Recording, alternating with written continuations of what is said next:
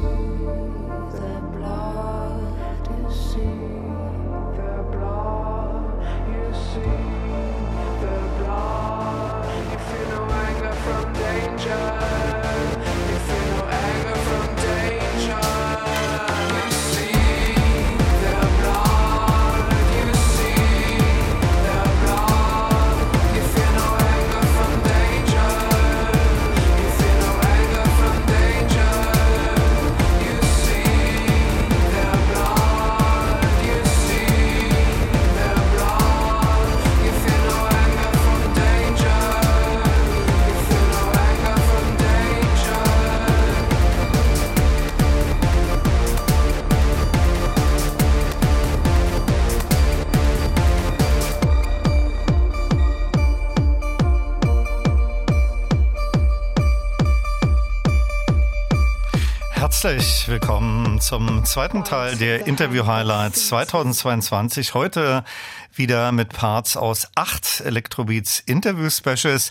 Mit dabei sind Rosa Anschütz, Eftemin Holt, Mario Schönwelder, Bodie Bill, Alexander von Borsig, Wolfgang Flür und Loyoto.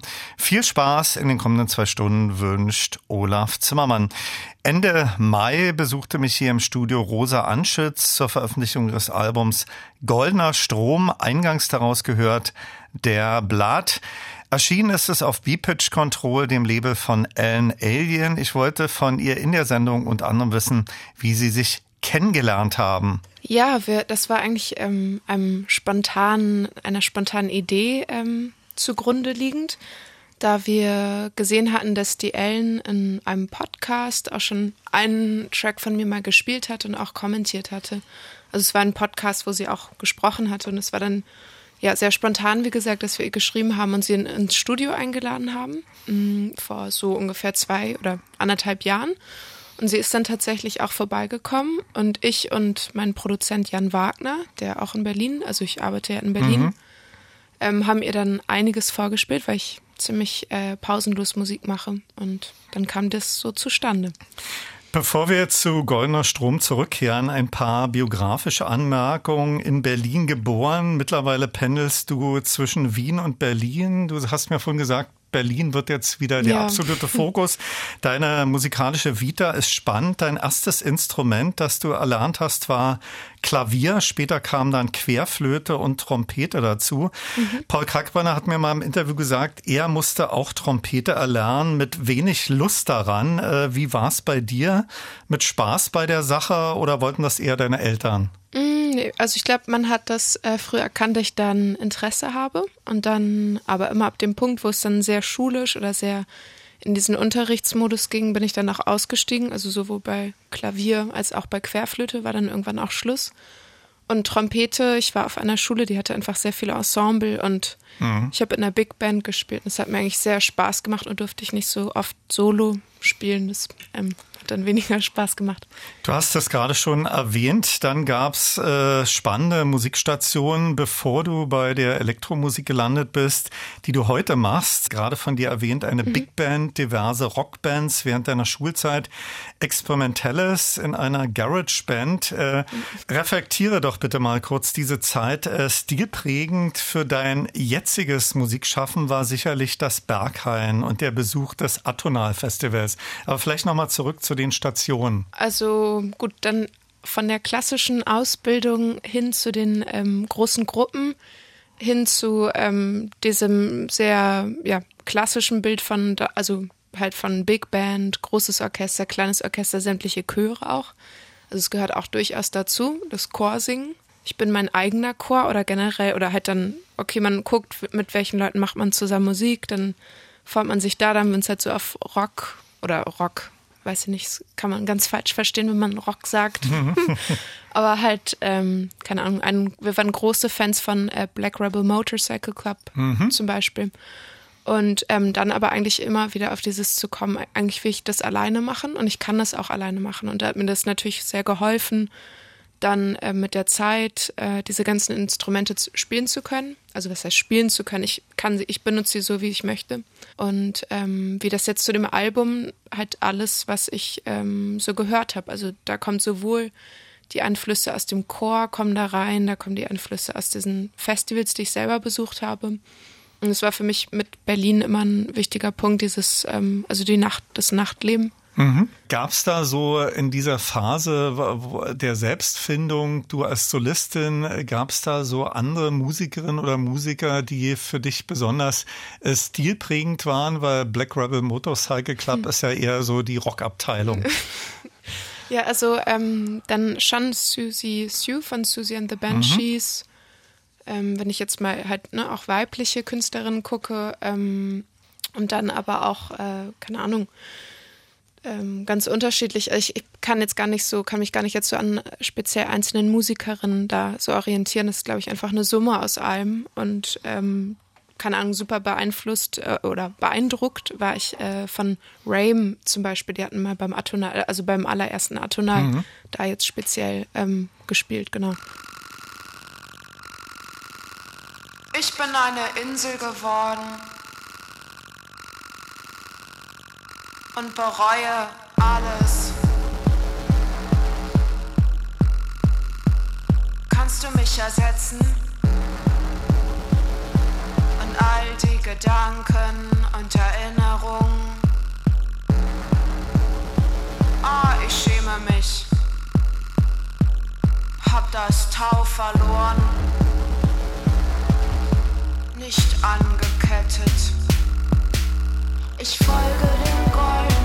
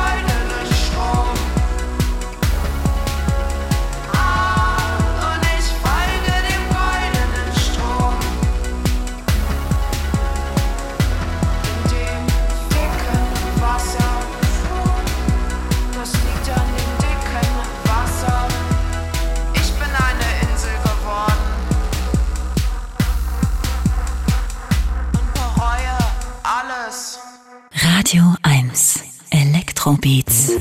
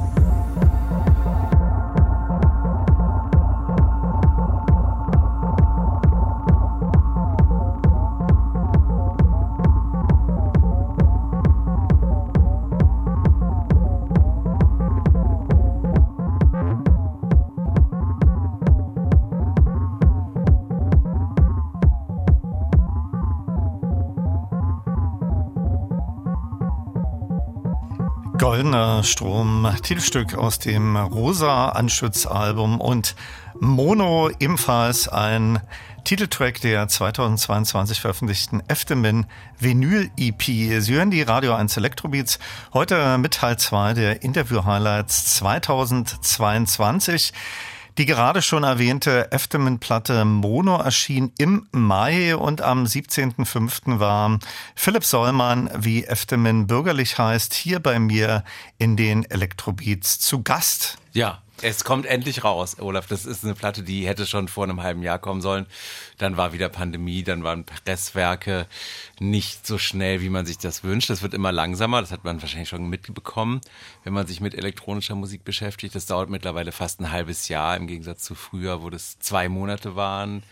Und jetzt ist sie quasi gerade perfekt fertig geworden zum ähm, zum ja, erneuten Öffnen der Clubs. Ich freue mich sehr, mal wieder auflegen zu können und reisen zu können. Und ähm, genau, und die ist auf dem, auf dem Label Counter Change äh, von meinem Studio noch bei Ed Davenport erschienen. Und wir sind seit, glaube zehn Jahren Nachbarn und äh, beeinflussen uns gegenseitig sehr. Wir, wir kochen zusammen, wir trinken Kaffee, wir tauschen uns aus. Und ähm, ich freue mich wahnsinnig, dass ich äh, bei ihm jetzt eine, eine Platte gemacht habe. Und ähm, Genau, da ist sie, das Cover ist toll geworden. Sie ist als Vinyl erhältlich und ich freue mich. Da wir hier im Radio sind, vielleicht kurz ein paar Worte zum Cover. Das ist so eine, ja, äh, antike Figur, die da zu sehen ist, ja? Genau, das ist ein Gipsabdruck einer griechischen Figur aus einem Museum.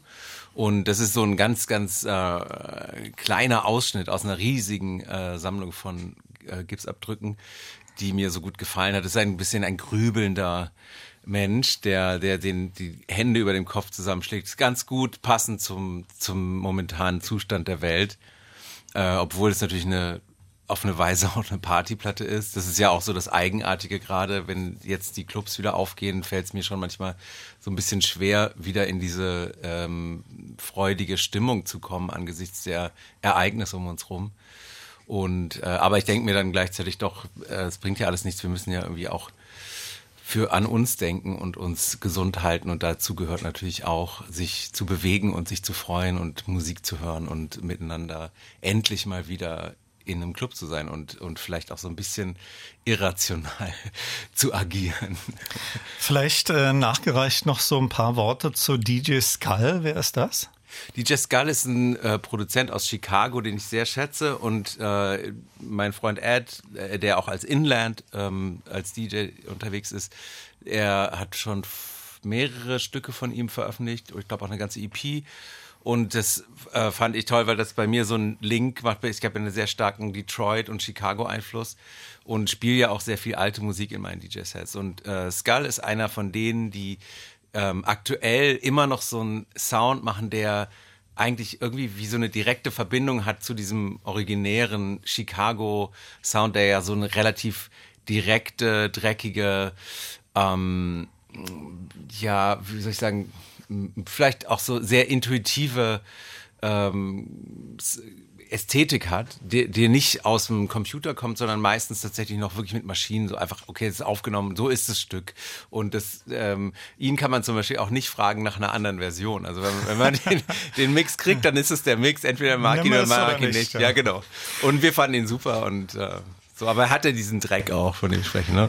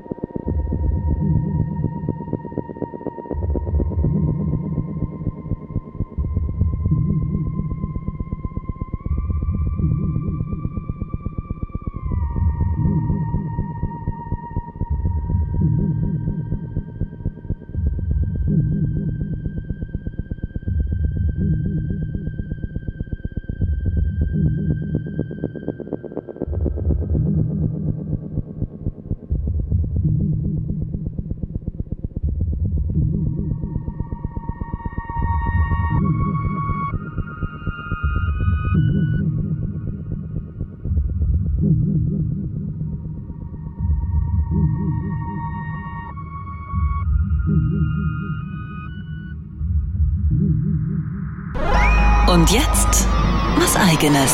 Guten Tag, hier spricht Paul Kalkbrenner und Sie hören Radio 1 Elektrobeats. Hallo, hier ist Ellen Ellen. Hello, I'm Martin Gore. Hallo, hier spricht Ralf Hütter von Kraftwerk. Hi, this is Moby. Wir sind Mozelektor. Hi, this is Jean-Michel Jarre. Hallo, hier ist Nils Fram. Hallo, mein Name ist Delia de Friends. Hallo, hier ist Boris Blank und Dieter Meier. Elektrobeats, die Sendung für elektronische Musik. Als Podcast auch auf radio1.de und in der ARD Audiothek. Und natürlich nur für Erwachsene.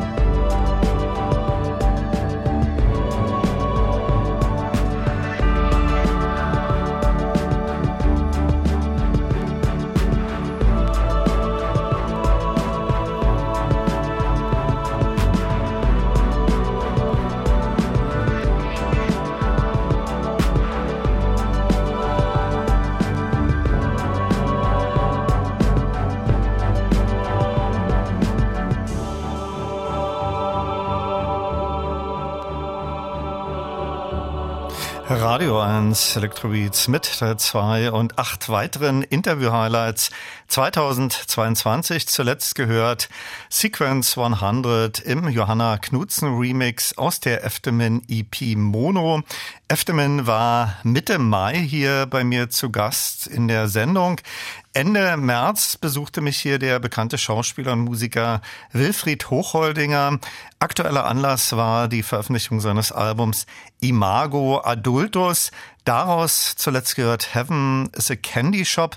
Mittlerweile arbeitet er auch schon wieder an weiteren Alben.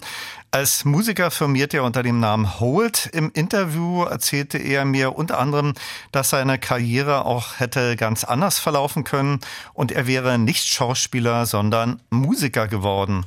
Ja, es war eher ein Zufall. Ich wollte Musik studieren. Ich hatte viel Konzerte gegeben mit dem Bamberger Domchor, in dem habe ich gesungen als Knabe und nach dem Stimmbruch noch ein paar Jahre im Tenor. Ich hatte immer in vielen Bands gespielt. Ich war auf dem musischen Gymnasium aber habe mich dann, es war aus Liebe zu einem jungen Mädchen, habe ich mich dafür entschieden, Schauspieler zu werden. Holt ist dein Trademark als Musiker, bevor du diese musikalische Richtung eingeschlagen hast, die man auf deinen letzten drei Alben von dir hört, hast du im Bandkontext Glamrock gemacht. Äh, wann kam dann der Moment, äh, ich möchte lieber solistisch Musik machen, die man nicht so recht in eine Schublade stecken kann, äh, die wir natürlich in dieser Stunde hören werden und die, über die wir noch im Detail sprechen?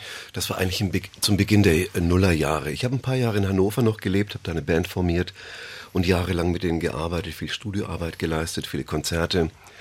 Und nach dem Auflösen der Band bin ich zurück nach Berlin, habe an meiner Filmkarriere weitergearbeitet und dachte, ich bin eigentlich jetzt gefordert, mal alleine meine Ideen und Visionen umzusetzen. Das neue Album trägt den Titel Imago Adultus, klingt etwas lateinisch, dazu gibt es aber eine spannende Geschichte, warum du diesen Titel gewählt hast.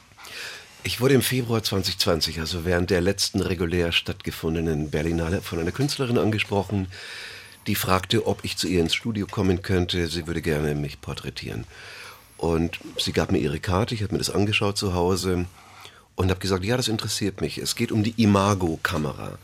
Das ist eine riesige Kamera, die am Moritzplatz im Haus von Random House ähm, installiert ist, die man betritt und im Inneren der Kamera sich befindet und den Auslöser betätigt. Und Selbstauslöser sozusagen, ja. Ja. Hm. ja.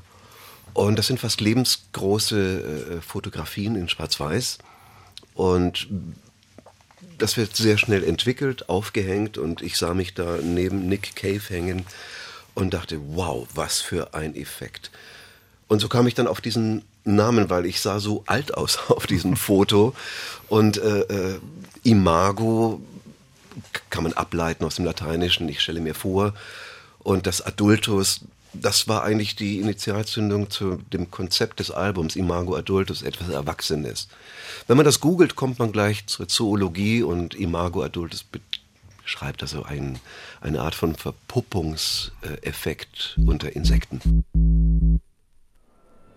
Musik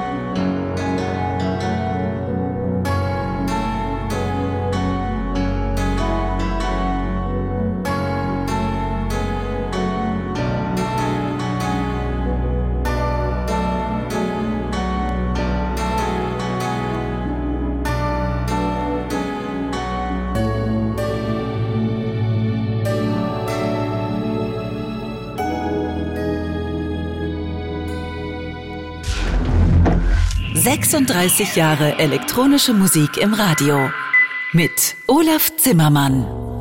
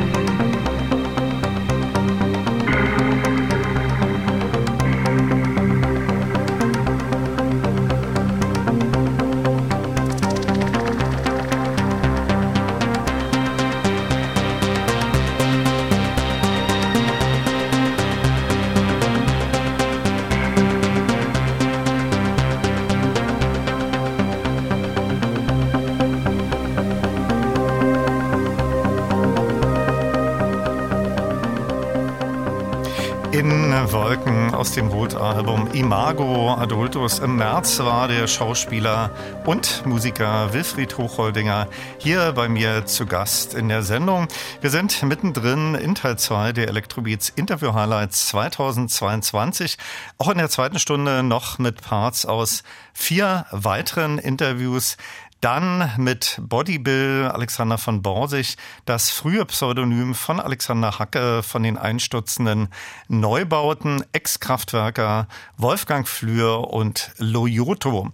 Zuvor aber noch ein Part aus der Sendung mit Mario Schönwelder. Im Mai feierten wir das 30-jährige Jubiläum seines Mannequin-Labels. Aus der Third Decade-Veröffentlichung war das gerade Musik von einer Formation, die sich Filterkaffee nennt. Hier erzählt Mario Schönwelder mir in meiner Sendung die Geschichte, wie es zur Labelgründung vor 30 Jahren kam. Ja, 1992, äh, ich hatte einfach diese Idee, ich mache das selber. Ich möchte meine eigene Musik selber vermarkten, äh, vielleicht mal hier und da von befreundeten Leuten was rausbringen, aber halt so auch frei sein in dieser Entscheidung, was ich dann veröffentliche. Weil mein Lieblingsmotto war immer, jede CD, die ich rausbringe, muss so gut sein, ich würde sie im Laden selber kaufen wollen. Hast du so einen Überblick, äh, wie viele CDs in den zurückliegenden 30 Jahren auf Mannequin erschienen sind? Es sind um die 150 Produktionen, die gelaufen sind. Du als Labelchef bist in ganz unterschiedliche musikalische Konstellationen eingebunden auf deinem Label mit Bass Brockhaus und Detlef Keller, dann auch in der Vergangenheit mit Thomas Fanger für die Analog Overdose Reihe. Und dann gibt's zwei, äh, zumindest für mich neue Projekte. Das eine, haben wir gerade gehört, heißt originellerweise Filtercafé. Da kooperierst du zusammen mit Frank Rothe, sehr Sequencer dominierte Musik. Und ähm, dann gibt's Kontrollraum, wieder eine andere Konstellation. Äh, da hören wir später noch Musik. Klär doch bitte mal auf, äh, was hinter Filtercafé und dem Kontrollraumprojekt steckt. Also Filtercafé, wie du es schon selber gesagt hast, ist halt ganz stark äh, beeinflusst aus der Musik der 70er Jahre. Äh, da gibt's halt die großen Vorbilder, die wir viel gehört und genossen die haben. Die mit T anfangen. Die mit T anfangen, genau. Äh, und ja, das hört man aus der Musik halt raus. Ne? Und da machen wir auch gar keinen Hehl drum. Das sind halt die musikalischen Vorbilder und in deren Tradition möchten wir halt weiter Musik machen. Filterkaffee, deshalb Filter ist ein Bauteil eines Synthesizers. Kaffee saufen wir laufend im Studio. Und dann haben wir das so als Wortspiel zusammengebastelt. Und dein Mitstreiter, welche Vita hat der? Wo kommt der her? Wie habt ihr euch kennengelernt? Der Frank ist ursprünglich eigentlich so ein Rock- und Prog-Rock-Musiker, äh, kann also auch Bass und Gitarre spielen, hat dann irgendwie in Amateurbands in Berlin gespielt und hat halt äh, noch ein zweites eigenes Elektronikprojekt, das nennt sich Fratorola. Da haben sie halt einige CDs veröffentlicht wie das so ist, es sind die Zufälle gewesen, die immer Leute zusammengeführt haben. Und genauso ist es bei mit Frank gewesen. Äh, wir haben uns kennengelernt über CDs, die ich veröffentlicht habe von einem berühmten Musiker, dessen Name mit K anfängt äh, und, mit Schulze endet. Und äh, er rief mich dann abends mal an und auch da am Telefon, es war irgendwie cool. Wir haben, glaube ich, fast zwei Stunden telefoniert. Und irgendwann saßen wir im Studio zusammen und haben Musik gemacht.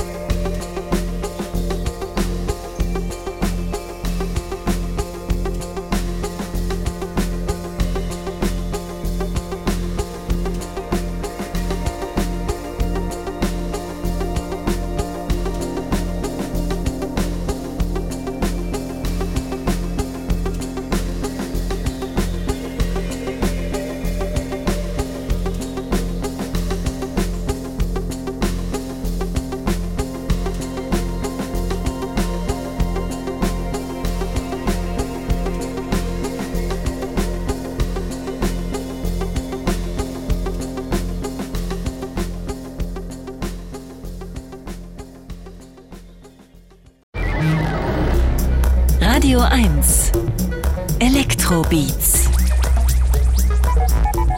mit Olaf Zimmermann. Herzlich willkommen zu den Electrobeats Interview Highlights 2022 Teil 2 und da jetzt zur zweiten Stunde und los geht's mit Bodybill.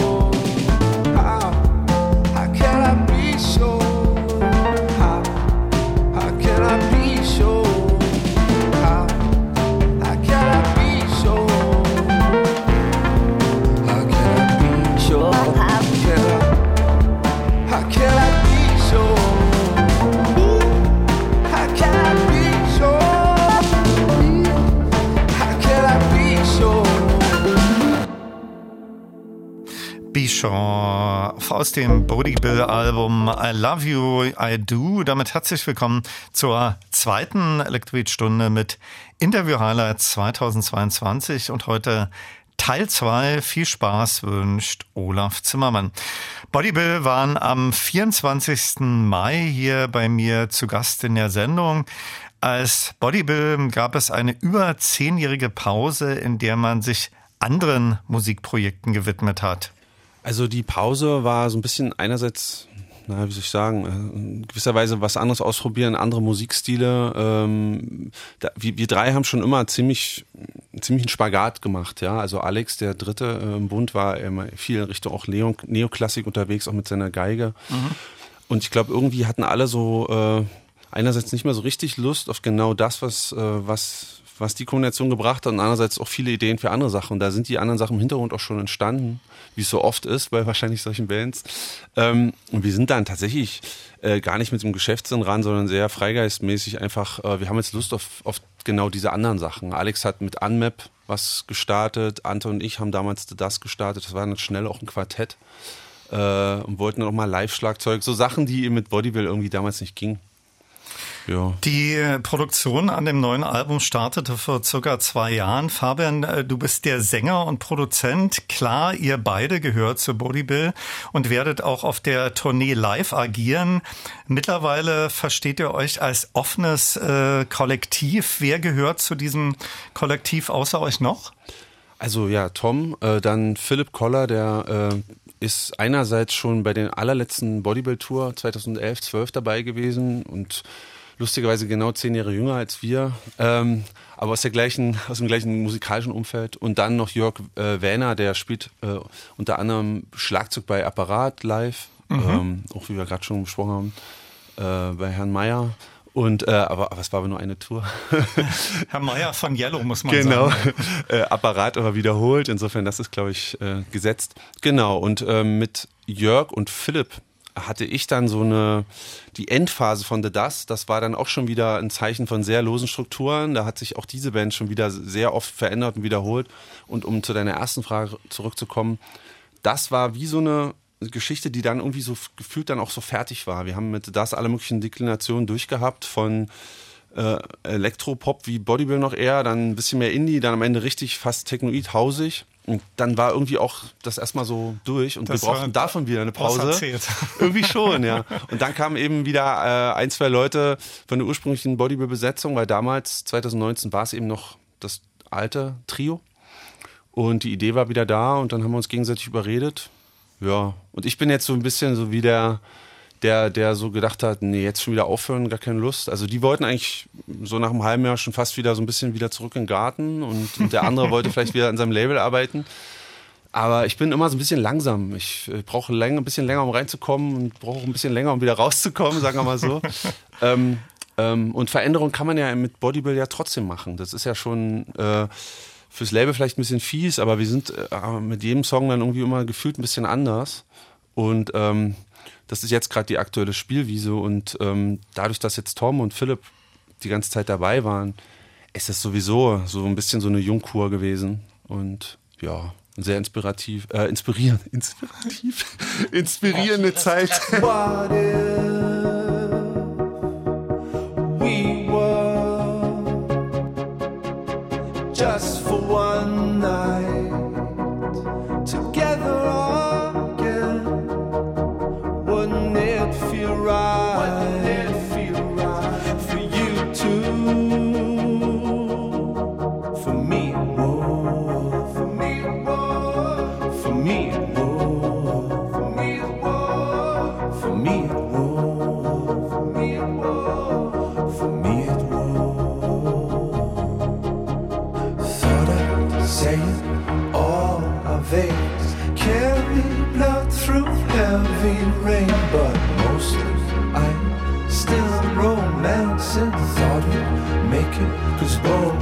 brain.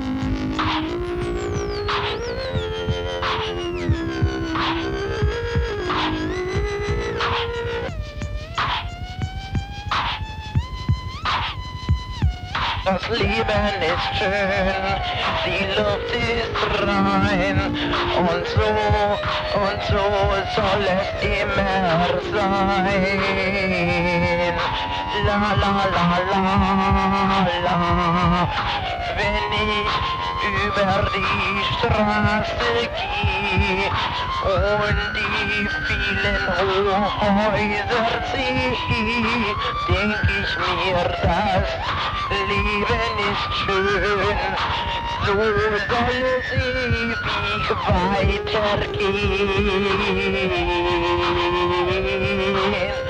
La la la, das Leben ist schön, die Luft ist rein und so soll es immer sein. Das Leben ist schön, die Luft ist rein und so soll es immer und ewig sein. Oh, ich bin so glücklich. Oh, ich bin so glücklich. La la la li. La li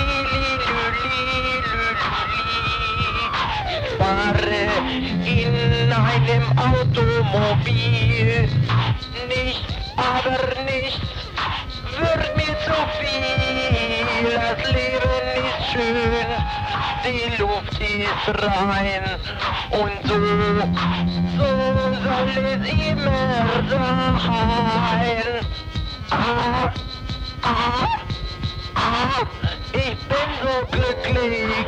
Mm, Da, da, di, di,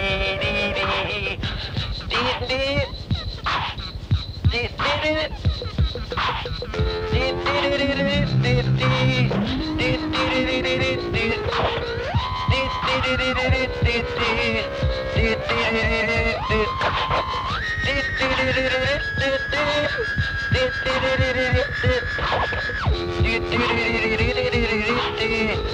do do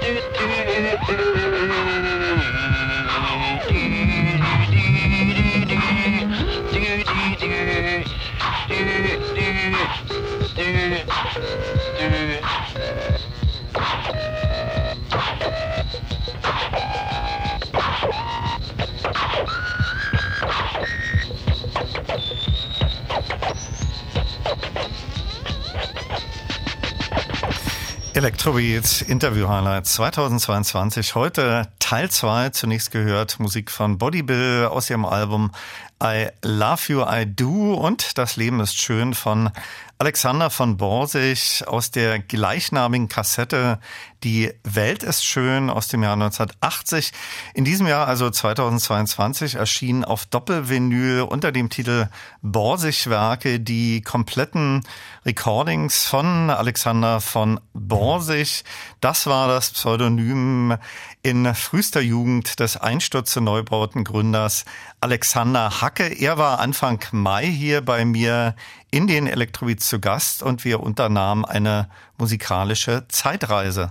Ja, ähm, also mit 14 habe ich mich Alexander von Borsig genannt und habe angefangen, äh, in meinem Kinderzimmer Musik aufzunehmen mit, äh, mit einem Synthesizer und einer Rhythmusmaschine und ähm, habe diese Musik dann auf also auf Kassetten aufgenommen natürlich, damals sogar noch vor einem Vierspurrekorder mit mehreren Tape-Decks und habe diese Musik dann auch auf Kassetten vertrieben. Und ähm, das, die erste Kassette, Die Welt ist schön, hat Blixer auf seinem äh, Kassettenlabel, dem Eisengrau-Label, rausgebracht gehabt.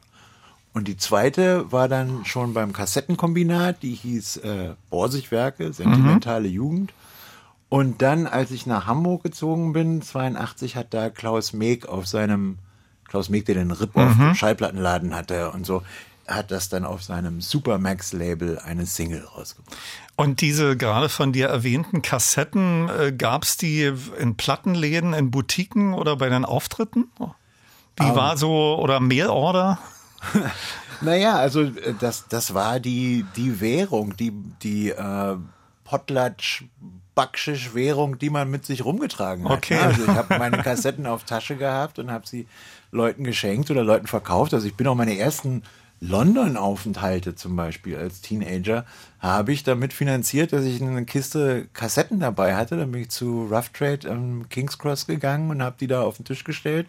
Und dann hat sich die einer mit ernstem Blick angehört und hat gesagt, okay, gut, wir nehmen ein paar. Und dann hatte ich, hatte ich wieder ein paar Pfund. In Kommission. Dein äh, Künstlername Alexander von Borsig hat ja auch mit dem Maschinenbauunternehmen, äh, den Borsigwerken in Berlin Tegel zu tun. Lange danach gesucht? Äh, nö, überhaupt nicht. Mein Vater war da Ingenieur und ähm, deswegen hatte, ich habe ihn mal im Büro besucht als kleiner Junge und so und da hatte er an irgendeiner Stelle lag so ein ganzer Stapel mit äh, Borsig-Aufklebern rum, ne? mit dem die O als Weltkugel, das war ja auf dem Flughafen Tegel. Wenn, Okay. da, wenn der anfuhr, es kam auch immer schon dieses Borsig-Symbol früher und den, den hatte ich mir mitgenommen und den habe ich dann wiedergefunden, den habe ich in den Berliner Clubs überall an die äh, an die Wände geklebt. Da hattest du schon deinen eigenen Aufkleber, ja.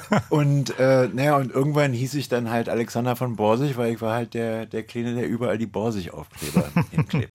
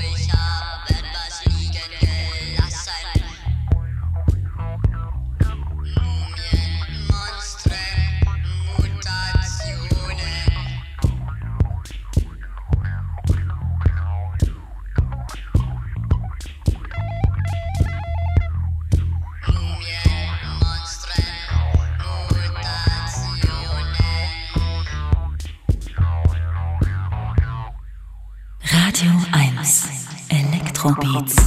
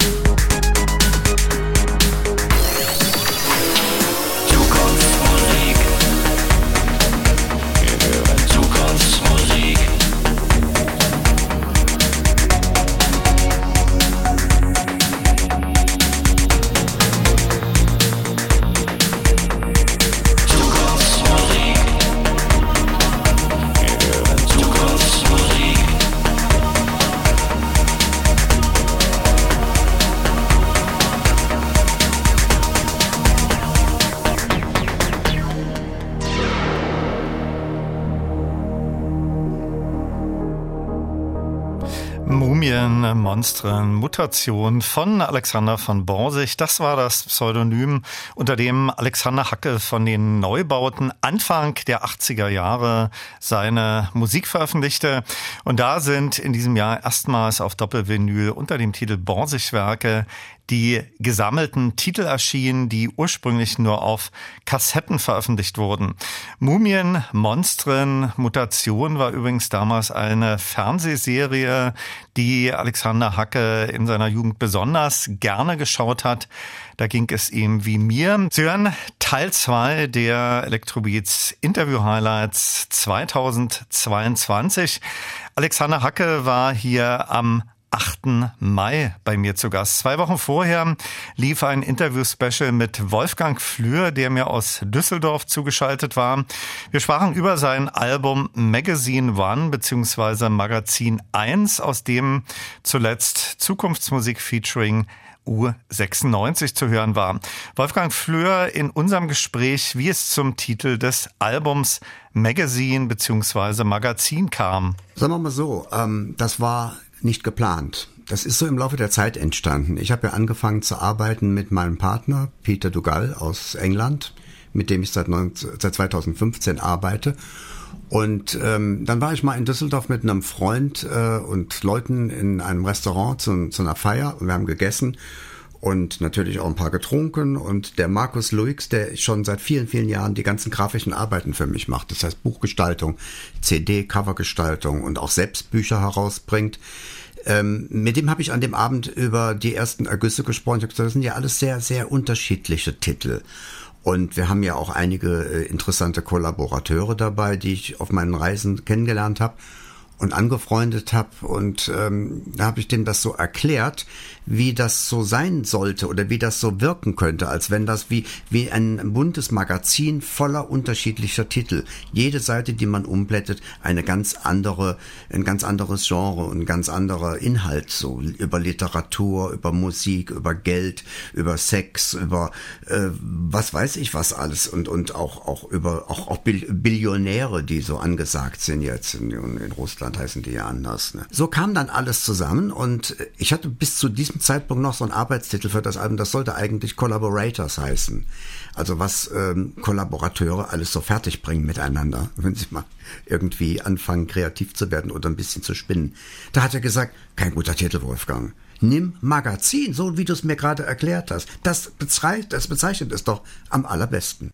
Vielleicht ratterst du an dieser Stelle erst einmal runter, welche Gäste auf dem Album beteiligt waren und vielleicht etwas ausführlicher ein paar Bemerkungen zu Ramon Amescura in dem eingangs gehörten Magazine-Titel. Äh, wer ist das? Ramon ist ein Freund von mir äh, aus Mexiko. Der lebt in äh, Tijuana und hat ein Projekt mit seinem Freund die nennen sich zusammen ähm, Ramon, äh, Ramon und äh, ach wir Bostic und Physil.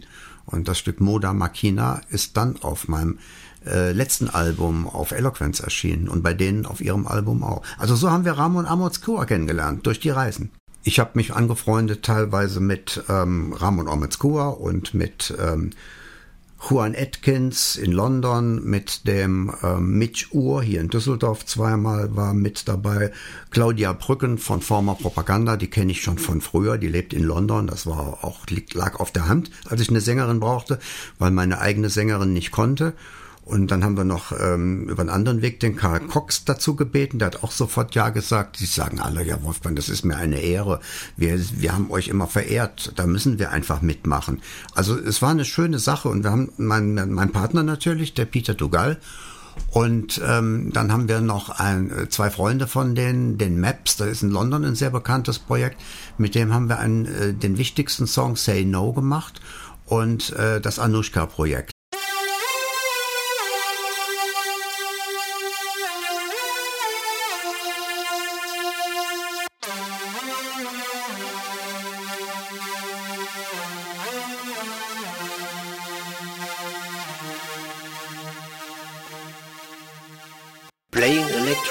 Music that people didn't know.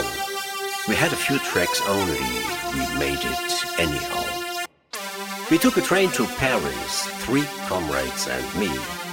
We didn't know where we once would be. Once would be. Through the darkness. Once would be. Once pain. Once would be. Through the darkness.